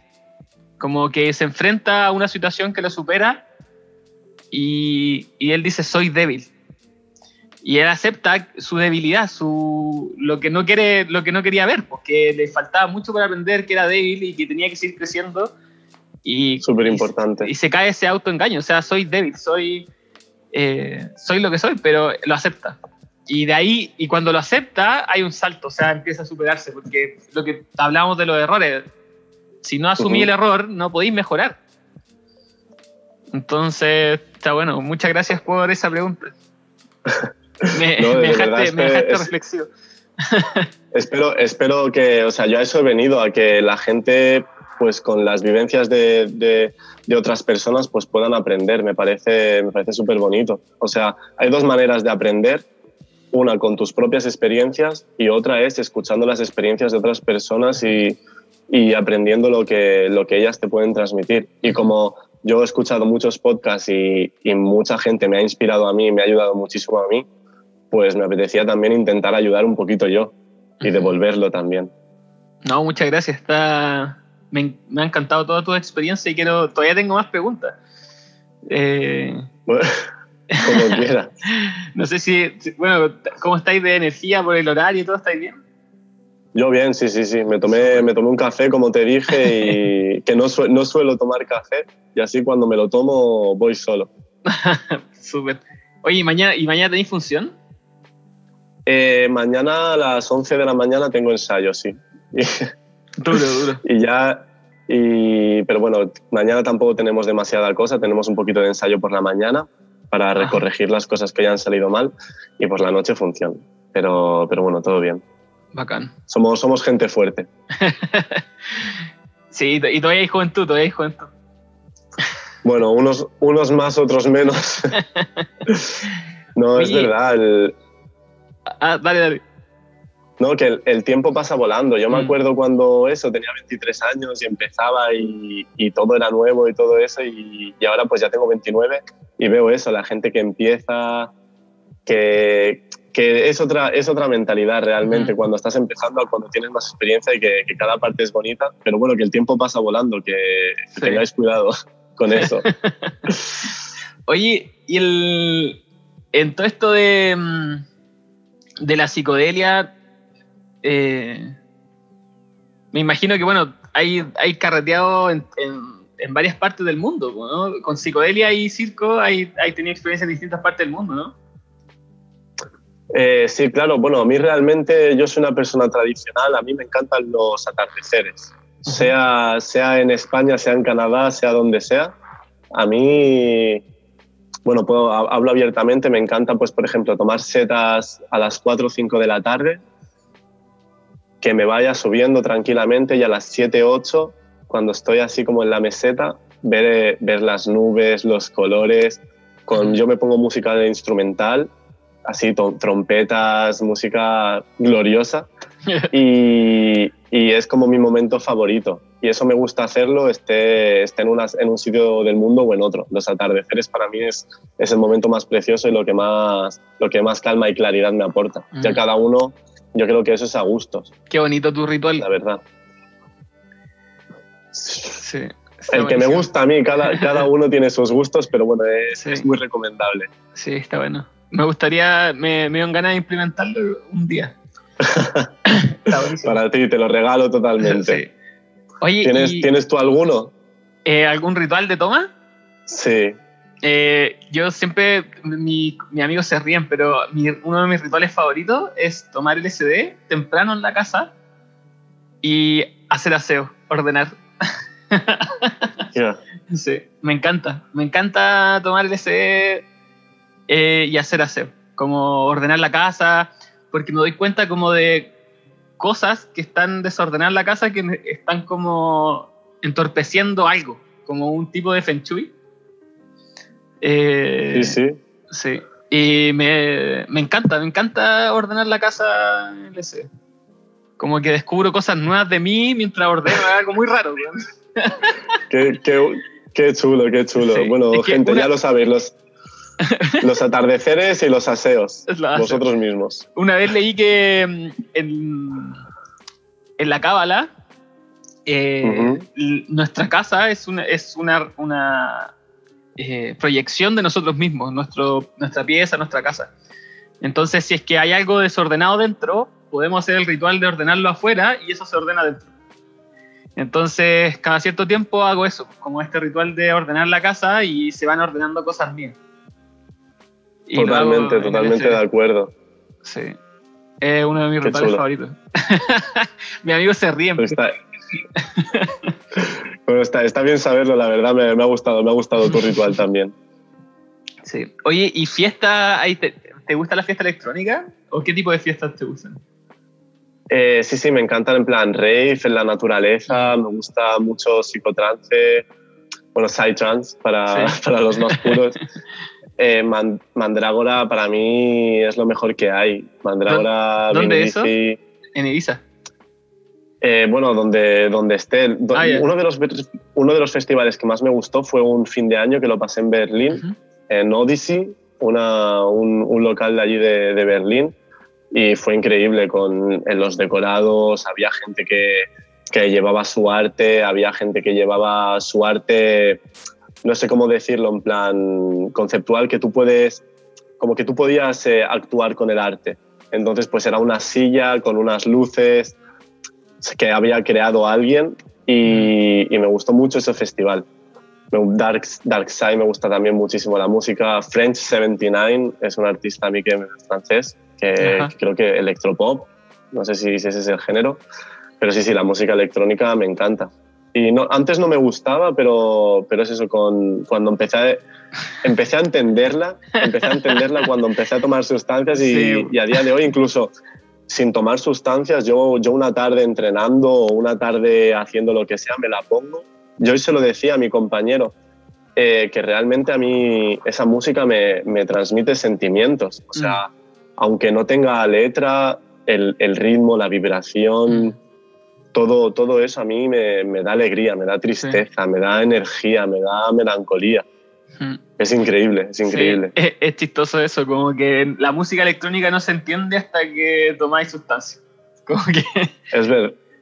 Es, es, cierto, es cierto realmente, pero porque yo creo que son unas, unas frecuencias que necesitas estar un poquito más atento mentalmente para, para comprenderla realmente. O sea, todo el mundo, yo creo que, bueno, no todo el mundo, pero yo creo que la, la, gran mayoría de gente sabrá que, que, cuando tú escuchas música, cuando estás bajo el efecto de sustancias, la música se escucha totalmente diferente, cómo puedes llegar a interpretar sonidos que antes no escuchabas de, de, una manera totalmente diferente y entender la música de una manera totalmente diferente y esta, esta sensación de poder viajar con la música, como que los DJs que te suben, te agarran y te mantienen arriba y después te bajan, te desploman y después te vuelven a subir.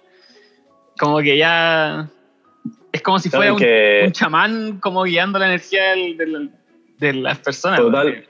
totalmente, totalmente. O sea, un DJ eso es, es tu amigo, es, es, quien te guía, es quien te guía a través de la noche. Sí, sí. Es increíble esta sensación.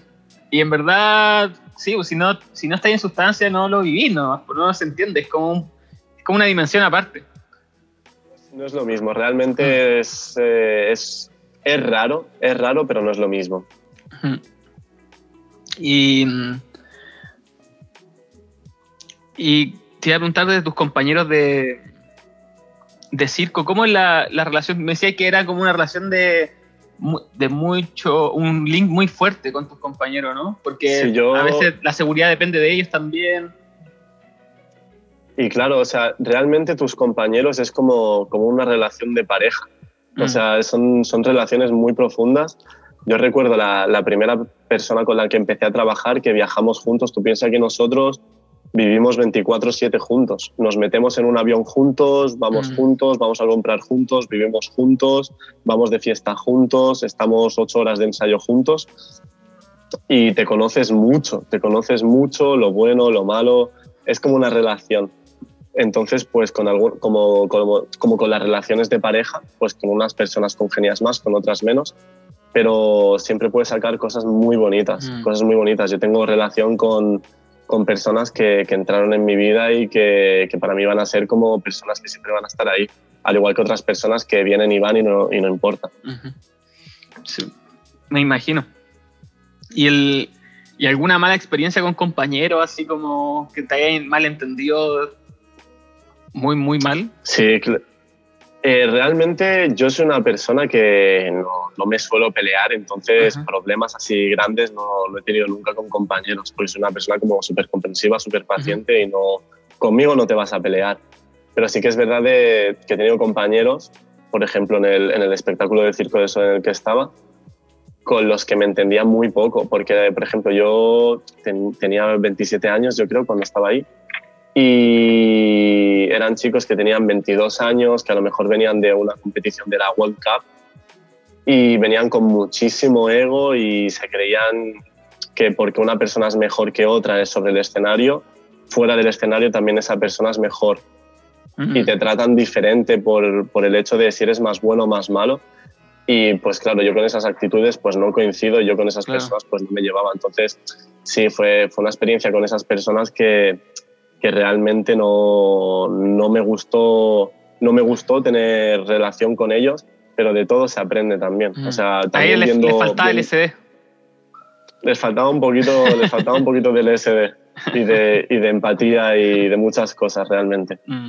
Pero bueno, cada uno tiene su camino, cada uno te está en, en un momento de su vida y tampoco hay que culpar a nadie por, por entender más o entender menos. Claro. ¿sabes? O sea, para mí, encima vienen de diferentes países, de culturas muy diferentes. claro, es, es lo que te digo, que a lo mejor viene alguien de Rusia que no ha tenido nunca nada, o te viene alguien de Kazajistán que lo ha tenido todo y, y se nota. Entonces, pues eso, son choques de culturas que, claro, pues unas veces sale bien y otras veces sale mal. Pero bueno, que por lo general tú siempre si quieres aprendes, como todo en la vida. Sí. Y, y como si tú quieres lo puedes tomar a mal y enrollarte y hacer más problemas o si no... Claro, re- realmente hubo una experiencia que nos pasó porque nosotros eh, lo que hacemos es un trabajo muy de equipo en la báscula. O sea, lo que tú hagas en el aire depende de cómo yo caiga. Entonces siempre es como mucha conexión con los compañeros, saber lo que va a hacer el otro. Y esto nos pasó un día que dos de los que tenían más ego se cayeron entre ellos.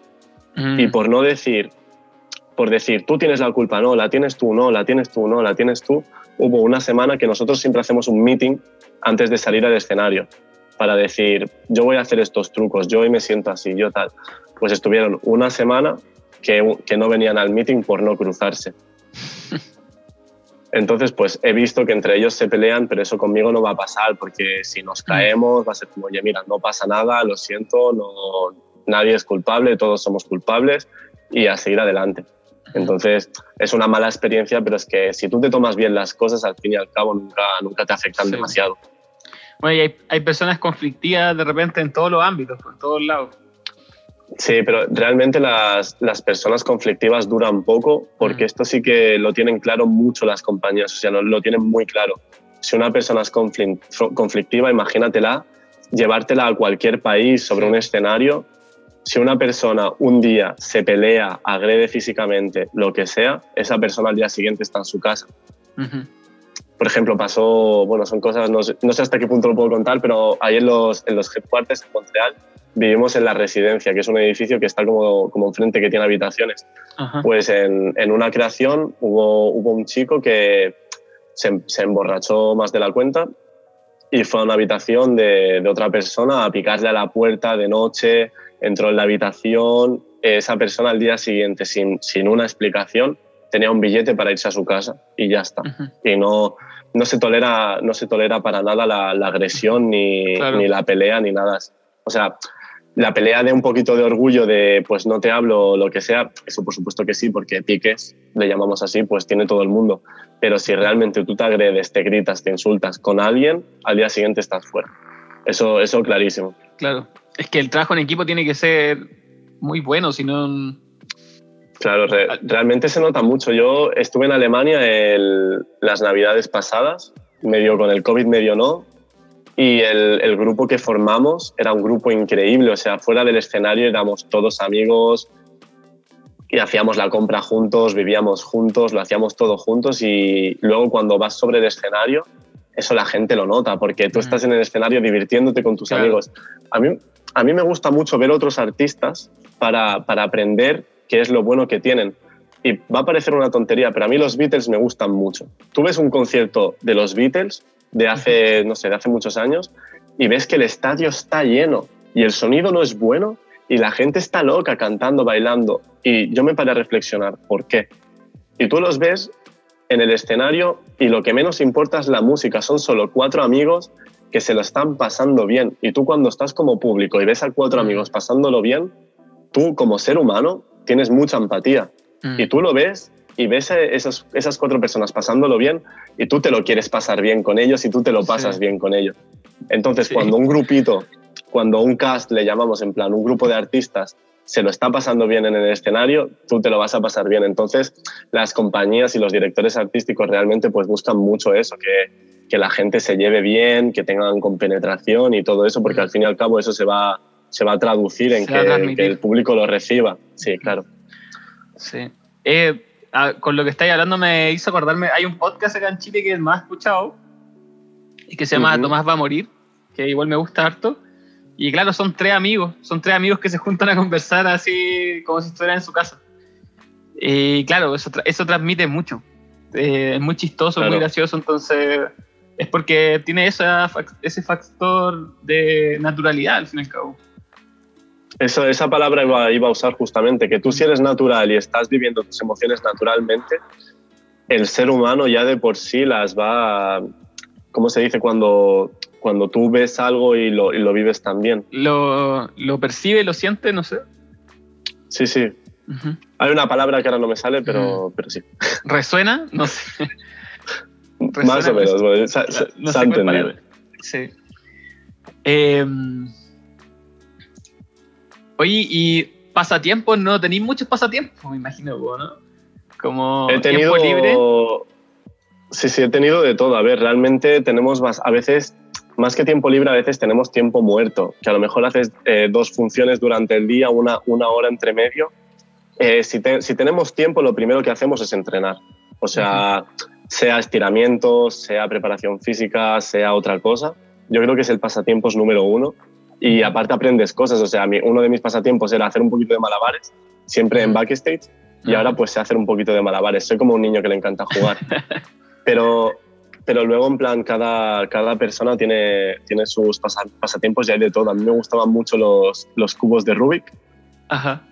Y me, me los llevaba en los viajes y pues resolver cubos de, no sé si la gente los conocerá, en plan cubos de Rubik solucionarlos también. A día de hoy llevo, llevo un año y pico o así dedicándome un poquito. En mis tiempos libres juego póker. Mira, ¿y juegas por internet? Sí, me gusta, me gusta jugar por internet, me gusta estudiar y, y es uno de mis pasatiempos realmente. ¿Y ¿Estás apostando por internet? Poquito, no me, no me gusta apostar mucho tampoco porque no me creo lo suficientemente bueno como para apostar mucho juego más como, como hobby, pero sí que me gusta estudiarlo. Mm. Es, es, un juego que, que, mentalmente es como ajedrez o cualquier otro juego mental. La estadística, probabilidad, que, cuál es la mejor opción, cuál es la mejor decisión. Todo eso es, es un ejercicio mental, yo creo, buenísimo. Aparte, controlar las emociones, todo eso. Sí. Eh, es, es, uno de mis pasatiempos. Oye, ¿qué, pues, ¿qué, me diste una buena idea de entrevistar a un jugador de póker. Dale, dale. Es, pues es muy interesante. Es gente que, que, mentalmente tiene unos procesos mentales que, que, son una locura. Dignos, dignos de estudio, ¿eh? Sí, lo voy a notar. Después se me olvida. Sí, me imagino que sí. O sea, siempre me ha llamado el póker. Aparte que tiene como un lado medio como, como ¿cómo se llama? Como una mística igual. Los apostadores, la cara de póker, estar así concentrado cuando hacen estos torneos de póker muchos jugadores de póker se quejan eso, de que hay muchos mitos en el póker de, los jugadores, de pues eso, muchos mitos, pero que realmente es algo que va, que va mucho más allá de, gestionar las emociones, porque tú en el póker, el póker se basa en tomar la mejor decisión posible y el resultado da igual, porque como tiene una parte de azar, pues tú puedes ser que hayas tomado la mejor decisión posible, pero el azar te haga perder. Entonces tú tienes que estar contento con tus decisiones, salga el resultado que salga. Y eso, saber llevarlo a la vida, yo creo que es un aprendizaje mm. brutal. Entonces yo creo que un jugador de póker realmente tiene un aprendizaje emocional increíble de, de no enfadarse cuando las cosas salen mal si él está a gusto consigo mismo. Mm. Claro, yo tomé la mejor decisión posible y estoy, estoy bien con eso. Eso, eso es súper importante, estar, decir, mira, a mí me da igual el resultado, salga bien, salga mal, yo lo he hecho lo mejor posible y, y o sea, porque nosotros los seres humanos es lo que decimos de la suerte. Podemos meter mano, podemos actuar, podemos influir hasta, hasta un límite. Hay una línea en la que tú no influyes. A lo mejor tú entrenas muchísimo y no tienes ese pequeño factor de suerte y jamás llegas a triunfar en algo o, a tener tanto éxito como tú querrías, pero has hecho lo mejor posible y yo creo que tenemos que estar contentos con eso. O sea, en vez de mirar los resultados, en vez de compararnos tanto, si alguien ha hecho lo mismo que nosotros y ha conseguido más o menos, lo que tenemos que mirar es, ¿tú has hecho lo mejor posible? Sí, estate contento. No, intenta mejorar, ya está. Así de simple. Sí. Es genial esta reflexión que, del tema de la suerte, porque una experiencia con DMT que tuve, em, me apareció como estas imágenes de suerte, de casino. Las cartas, las monedas, como las máquinas. Eh, y claro, lo que, lo que estamos hablando, o sea, la suerte puede estar contigo, puede no estar, pero independiente de eso, si yo estoy bien conmigo mismo, da lo mismo lo que, lo que suceda, como que yo estoy tranquilo, lo estoy pasando bien incluso. El, resultado al final es lo de menos. O sea, si es que el resultado no te va a hacer feliz. Sí. Yo tengo una anécdota con casino que siempre cuento, que con un amigo fuimos a un casino un año nuevo y yo le propuse a mi amigo ir con 100 mil pesos eh, a jugarlos, pero dispuesto a perderlo todo. O sea, como vamos a jugar, vamos a pasarlo bien esta es la plata que tenemos para... Y que no es tanto, 100 mil pesos. Em, que son, no sé, en euros, ¿cuántos será? Son... Eh, 100 euros, son como 150 euros. Y ya fuimos una noche de Año Nuevo y íbamos a perderlo todo, pero estábamos pasándola bien, ya, ya no iba a quedar nada de plata. Y de repente empezamos a ganar, empezamos a ganar, a ganar, a ganar, a ganar, y no paramos de ganar. Y ya nos fuimos, nos fuimos a comer, nos seguimos tomando, pasó el año nuevo y habíamos duplicado la plata con la que Y después la noche seguimos jugando y de nuevo pasándola increíble. Y seguíamos ganando, seguíamos ganando y no paramos de ganar. Y estamos jugando cuatro días en un casino. Eh, y no paramos de ganar. Y nos fuimos con cinco veces la plata de, con la que llegamos cada uno después de los cuatro días. Y, y claro, esa era la intención que había detrás de todos esos días. Estábamos pasando lo increíble, da lo mismo si perdíamos o ganábamos, estábamos pasando increíble. Era solo divertirse. Sí, realmente con, con, los juegos de azar es que lo que yo creo que esa es un poco la intención de divertirse y ya está, porque si realmente intentas ganar dinero o lo que sea, pues te vas a frustrar mucho y probablemente lo pierdas. Es, Yo creo que el, el, tema del juego es un, es un tema complicado también, porque hay mucha gente que, que le pasa eso. Yo, yo es que hablo con todo el mundo. Yo recuerdo una vez cuando era, era muy joven, tendría 18 19 años, y fuimos a un, fuimos a un bingo, no sé si sabéis, si sabéis lo que es. Sí, sí. Porque era, un, era el único sitio que vendía comida a esas horas, serían como las 6 de la mañana y dijimos, vamos a comer ahí. Y claro, tienes que jugar un poco. Y había una persona que estaba jugando mucho, mucho, mucho, mucho, y me dio por hablar con esa persona. Yo es que hablo con cualquiera. Y me, me dijo, me, me, explicó un poco, pues me, me, dijo, yo vine un día aquí a jugar, empecé a ganar, a ganar, a ganar y la, la sensación me, me creó adicto. Mm. O sea, de, me, me, hice adicto al, a la adrenalina de ganar sí. y a todo eso. Y, y, entonces a veces ganar es incluso peor porque, sí. porque es eso, te, te, vuelves un poco adicto. Sí, de hecho, de hecho, después de esa experiencia que tuve con mi amigo, eh, quedé maníaco de jugar Blackjack. Uh -huh. Y empecé a jugar Blackjack por celular. Uh -huh. y, y, quería seguir sintiendo sensación. Imagínate, ganar cuatro días seguidos. Fue una locura. Más encima me gané un sorteo dentro del casino. Eh, bueno, era una locura. Si no, no paramos de ganar. Y de hecho yo me tuve que ir por otros motivos. Por, porque tenía que ir a cuidar a mi abuela. O si no, yo hubiera seguido jugando. Yo no sé, no, hubiera seguido ahí. Y no, esa sensación de querer seguir ganando no se me quitó hasta que fue el casino y perdí las, los 100 mil pesos que, que dije que iba a perder, ¿cachai? Como jugué, jugué, perdí, perdí, perdí y se me quitó esa sensación. Como que quise ya perder esa sensación de que podía seguir ganando, porque era adictivo. Sí, sí, sí realmente el, el, juego hay que ir con mucho cuidado. O mm. sea, realmente es, es, un tema que yo he conocido eso, conocí a esta persona que, que estuve hablando con ella y hace, hace no demasiado. Un, un, amigo de unos compañeros me vio jugando un poco y me, me contó su historia que también había sido, había sido adicto al juego.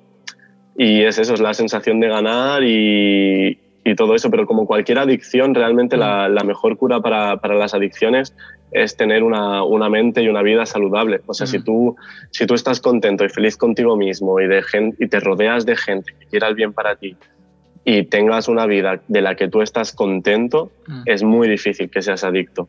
Sí. Es como el, el experimento de las ratas. ¿Conocí el experimento de las ratas? Sí iba justamente a mencionarlo, iba justamente a mencionarlo porque, porque es que es verdad, realmente es así. O sea, yo, por ejemplo, yo y mis compañeros, o sea, la mayoría de gente dentro del mundo del espectáculo toma sustancias y hay muy poca gente adicta, porque realmente tenemos una vida que nos gusta vivir, queremos estar serenos para entrenar, queremos estar serenos para todo. Entonces es muy difícil volverte adicto porque tú estás muy contento con tu vida.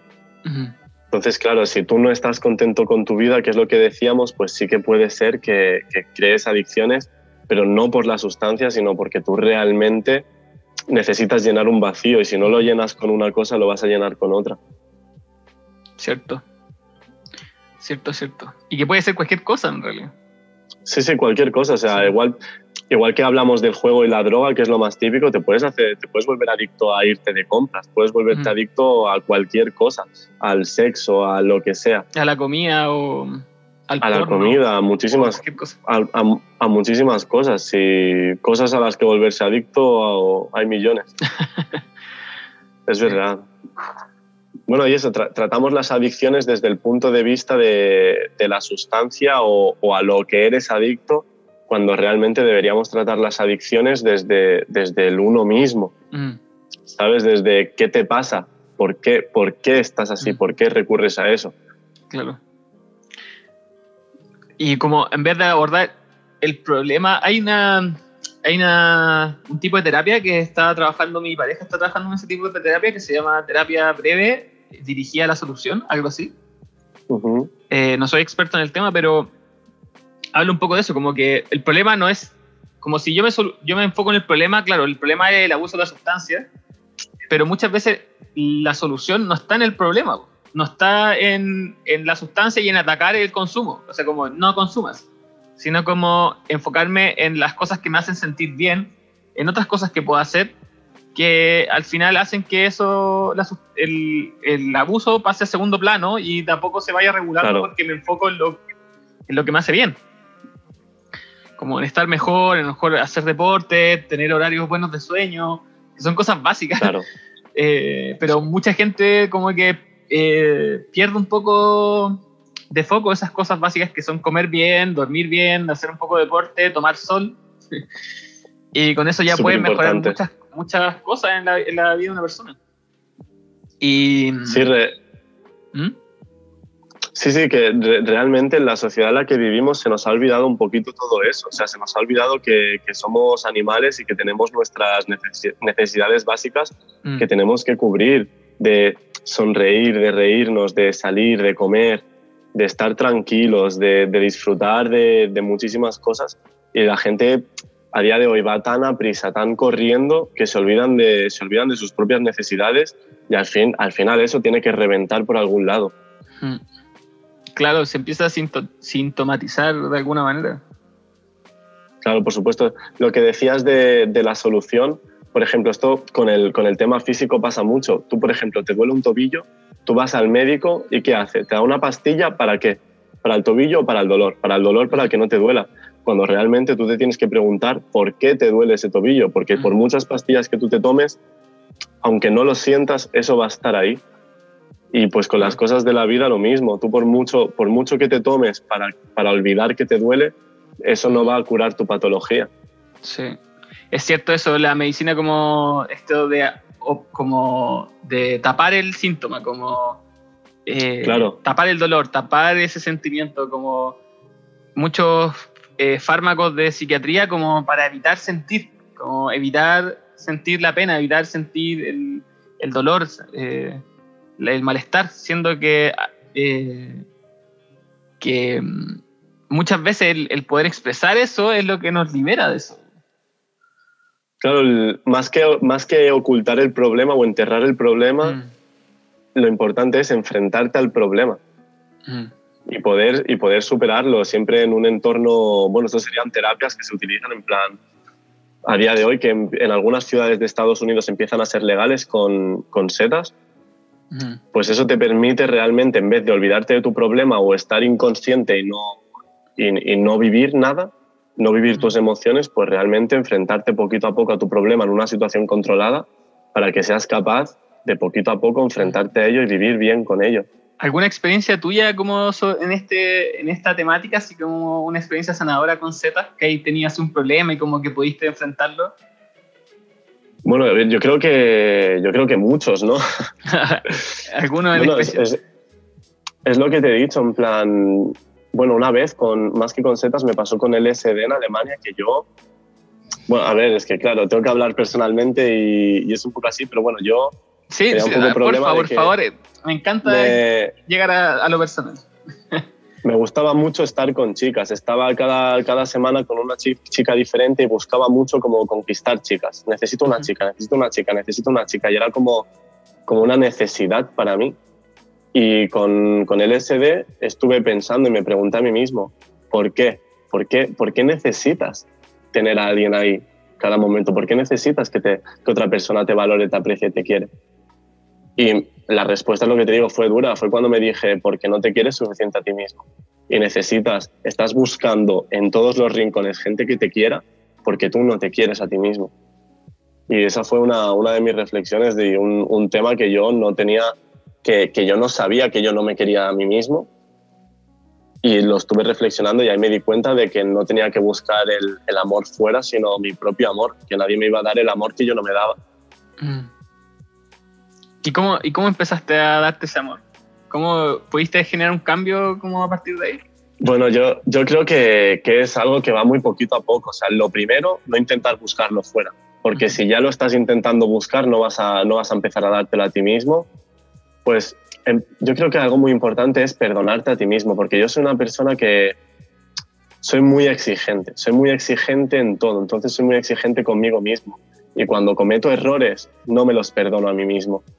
O sea, yo, por ejemplo, con, con, la primera pareja que yo estuve, con la que estuve seis años, yo creo que, que, la relación acabó, entre otras muchas cosas, por errores míos. Y a mí perdonarme eso me costó muchísimo. Entonces yo creo que el primer paso para empezar a, empezar a quererte es saber perdonarte a ti mismo. Eres humano, cometes errores y no pasa nada. No pasa nada, perdónate, de verdad. O sea, si un día le chillaste a tu mamá, no pasa nada. Fue un error no te importe. Si un día no conseguiste, no estudiaste lo suficiente, no pasa nada, perdónate a ti mismo porque si no te perdonas a ti mismo, eso se te hace una montaña y al final vas a tener tanta culpa y tanto resentimiento hacia ti mismo que no te vas a querer. Eso, eso yo creo que es lo, primero y lo más básico. Mm. Gracias de nuevo. no, de, nada, joder, yo qué sé. Está buenísimo. Eh, yo creo que estamos por hoy, Edu, para que no se te haga más tarde. para que mañana podáis entrenar. Estoy muy agradecido, muy, muy agradecido por este, por este encuentro, por esta charla. Eh, y como en todo invitado, quería eh, preguntarte una recomendación de algún libro, algún video, documental, algo que hayáis visto hace poco, algo que te gustaría compartir con los demás. Eh, mira, no lo bueno, lo he leído hace poco, pero porque lo llevo leyendo años. Es un, un imprescindible que llevo siempre en la maleta. En castellano es El Principito. ¿Sabéis? Es un libro que tú, si lo lees y lo entiendes, entiendes de qué va la vida no voy a decir nada más. O sea, es un libro que habla, habla, es, es, es, un clásico y parece que es un libro para niños, pero habla del amor, habla de la muerte, habla de apreciarse, habla de, de, no, de no despistarse con la vida y de, y de valorar las cosas importantes. Así que yo aconsejo a la gente que se lean El Principito y que lo hagan con, con, la mente muy abierta y como el propio libro dice, con los ojos cerrados y con el corazón abierto y, y entenderán muchas cosas. Mm. Me gustó esa frase que dijiste, no despistarse con la vida. Sí, claro, pues es que a veces vamos corriendo detrás del dinero, de la fama, del éxito y, estás como que no estás concentrado en lo que tienes que estar concentrado, que realmente es eso, es quererte a ti mismo y querer a tus seres queridos y, y ser, ser bueno, ser bueno en este mundo. Que así gente se, mala así se va a llamar este capítulo. No te despistes. no te despistes. eh, muchas gracias, Edu, de nuevo, por tu tiempo, por tu esfuerzo de estar despierto hasta tarde eh, ha sido un bonito capítulo. Muchas gracias y buenas noches. Buenas noches a todos o chao a los que estén escuchando. Eh, buenas noches. hasta acá. Me despido